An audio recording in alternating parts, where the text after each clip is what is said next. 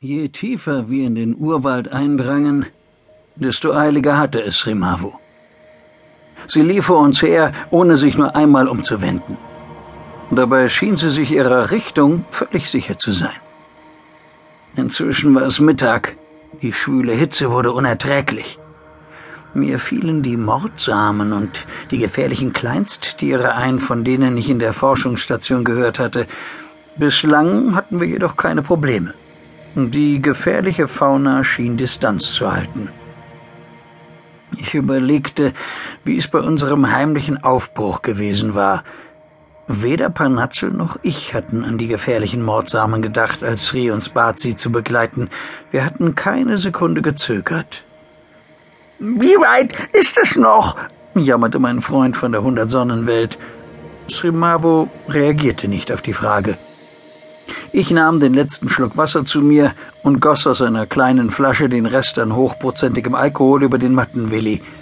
Parnatzel räkelte sich zufrieden und winkte mir dankbar mit einem Stielauge zu. Sri, rief ich mit kratziger Stimme, unsere Wasservorräte sind aufgebraucht. Sie blieb stehen und nahm ihre Trinkflasche von der Hüfte. Dann drehte sie sich um und reichte mir das Wasser. Unsere Blicke trafen sich. Die dunklen Flammen in ihren Augen machten mir schon nichts mehr aus. Aber da war etwas anderes. Und das erschreckte mich. Der Ausdruck ungezügelten Verlangens hatte ihre sanfte Gier verdrängt. Du kannst mein Wasser haben, Jakob. Ich brauche es nicht. Srimavos Stimme stand im krassen Gegensatz zu ihren Augen. Sofort schwand meine aufkommende Panik. Gedankenverloren nahm ich die Flasche an mich. Sri wendete sich wieder ab und setzte ihren Weg fort. Ich folgte ihr und versuchte dabei Klarheit in meine Gedanken zu bringen. Etwas war falsch, das spürte ich. Es grenzte an Unverschämtheit, dem Kind den letzten Wasservorrat abzunehmen. Aber Sri hatte so überzeugend geklungen, dass mir eine Widerrede unmöglich war. Geraume Zeit später, der Urwald war unverändert, blieb Sri plötzlich stehen. Automatisch hielt ich ebenfalls an. Parnatzel, der hinter mir trabte, rannte voll in meine Kniekehlen. Ich war zu lethargisch, um meinen Unwillen zu äußern. Es ist noch weit, erklärte Srimavo bestimmt.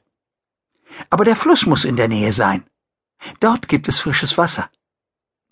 Ihre Worte gaben mir neuen Mut und frische Kraft, aber ich blickte zu Boden, um der ungezügelten Gier ihrer Augen zu entgehen. Wir setzten den Weg fort, aber schon nach wenigen Metern blockierten ineinander verschlungene Baumwurzeln den Pfad. Bis hierher ist es also gekommen.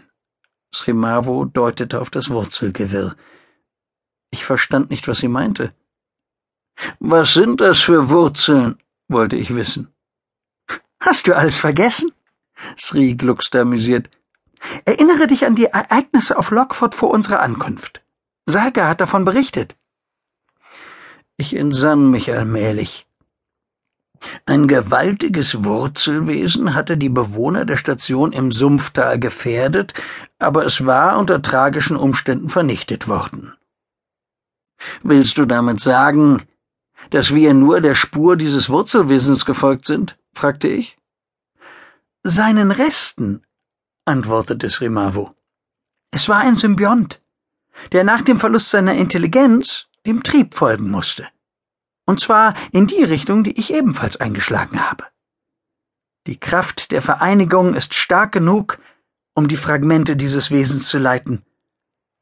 Ich verstand kein Wort konnte Srimavo aber trotzdem nicht widersprechen. Wollte ich das eigentlich?